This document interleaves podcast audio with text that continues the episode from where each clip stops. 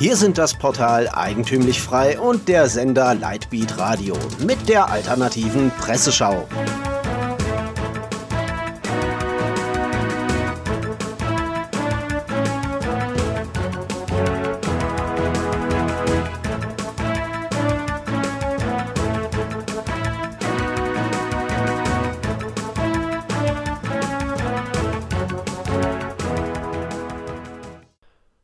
Sie hören die alternative Presseschau. Themen des Tages: Schuldfrage, Ostdeutschland, März und Antifa. Schuldfrage: Norwegen prescht voran.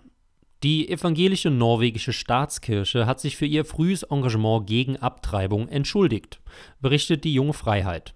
Zitat: Als das Gesetz für selbstbestimmte Abtreibungen in den 70er Jahren angenommen wurde, war die Kirche ein klarer Gegner dieser Veränderung heißt es in einer Stellungnahme. Die Argumentation der Kirche habe keinen guten Dialog ermöglicht, betonen die Verantwortlichen. Weiter heißt es in der Stellungnahme, eine Gesellschaft mit legalem Zugang zur Abtreibung ist eine bessere Gesellschaft wie eine solche ohne. Die norwegische Kirche habe, Zitat, einen Mangel an Verständnis für Frauenrechte und die Befreiung der Frau gezeigt. Ostdeutschland, Wagenknecht und die AfD. Benedikt Kaiser schreibt auf der Sezession zu Wagenknechts Rückzug aus der Politik. Sein Urteil: Machtfrage gestellt und verloren.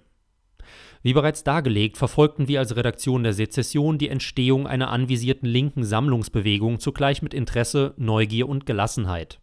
Jetzt zeige sich, dass Aufstehen sitzen geblieben ist. Zitat: Die Gruppierung, so ambitioniert ihr Ziel einer überparteilichen linken Plattform mit Ausstrahlungspotenzial auf Unzufriedene jenseits aller Lager auch gewesen sein mag, war von Anbeginn ihrer Proklamation im Sommer 2018 keine wirkliche Bewegung, schreibt Kaiser weiter.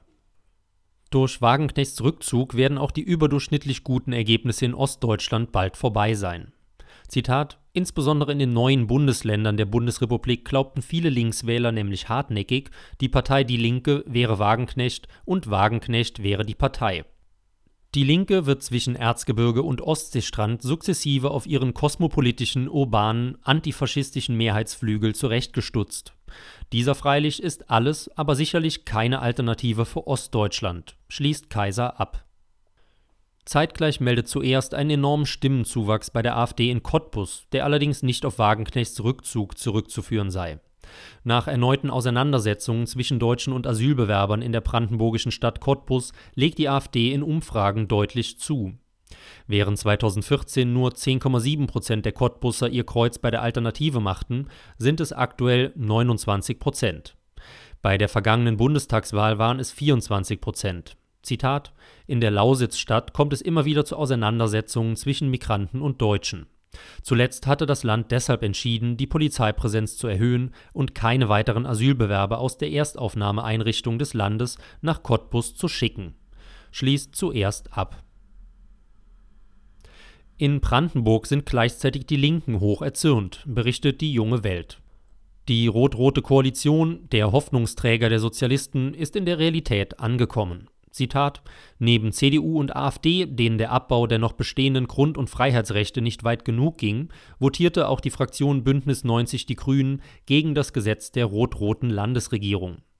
Aus den Reihen der Koalition stimmte einzig die linke Landtagsabgeordnete Isabelle Ventré gegen das Gesetz, kritisiert die junge Welt.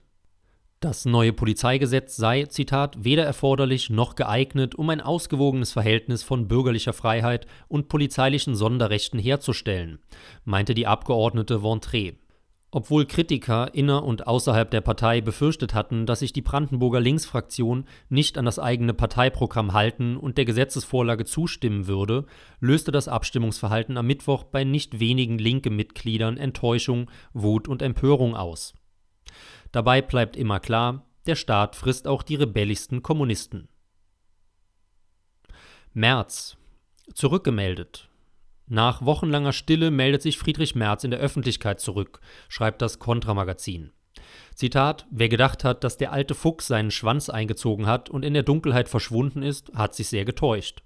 Merz ist bereit zu regieren, wenn er gefragt wird. Es scheint so, als würde er nur auf den richtigen Moment warten, leitet die Redaktion ein.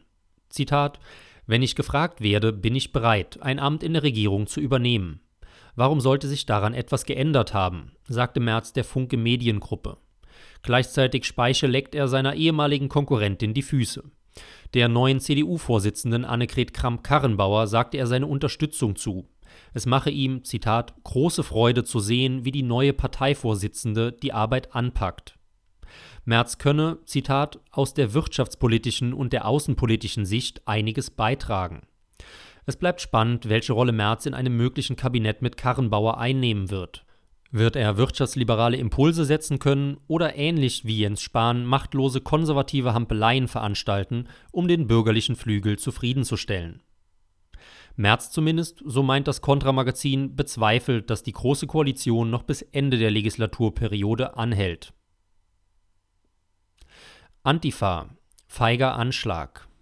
Carola Wolle ist Landtagsabgeordnete der AfD in Baden-Württemberg und erhielt am Montag um 1.30 Uhr nachts einen Hausbesuch von der Antifa, berichtet die österreichische Zurzeit. Sie versuchten sogar in mein Haus einzudringen, indem sie gegen die Glashaustüre getreten haben.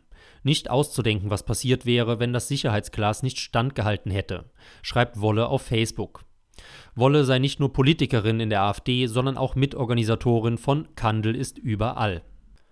Und wer denkt, dass es dabei bleibt, hat sich leider getäuscht. Auf Indie Media berichten die Linksextremisten stolz, dass sie eine Burschenschaft in Darmstadt angegriffen haben. Zitat: In der Nacht vom 13. auf den 14. März haben wir, eine Gruppe autonomer Feminist Sternchen innen, die alte Darmstädter Burschenschaft Germania in der Alexanderstraße in Darmstadt angegriffen.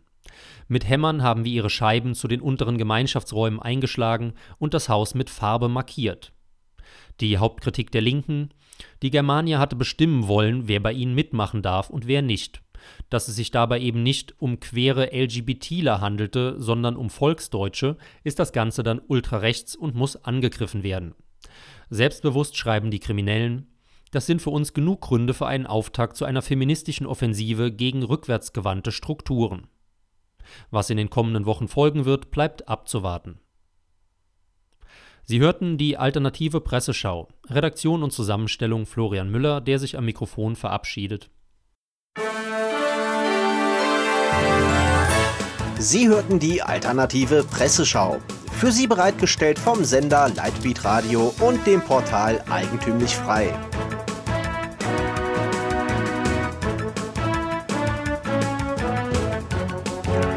Bitte unterstützen Sie unsere alternative Medienarbeit durch eine Spende auf lightbeatradio.de oder durch ein Abonnement von Eigentümlich Frei über efmagazin.de.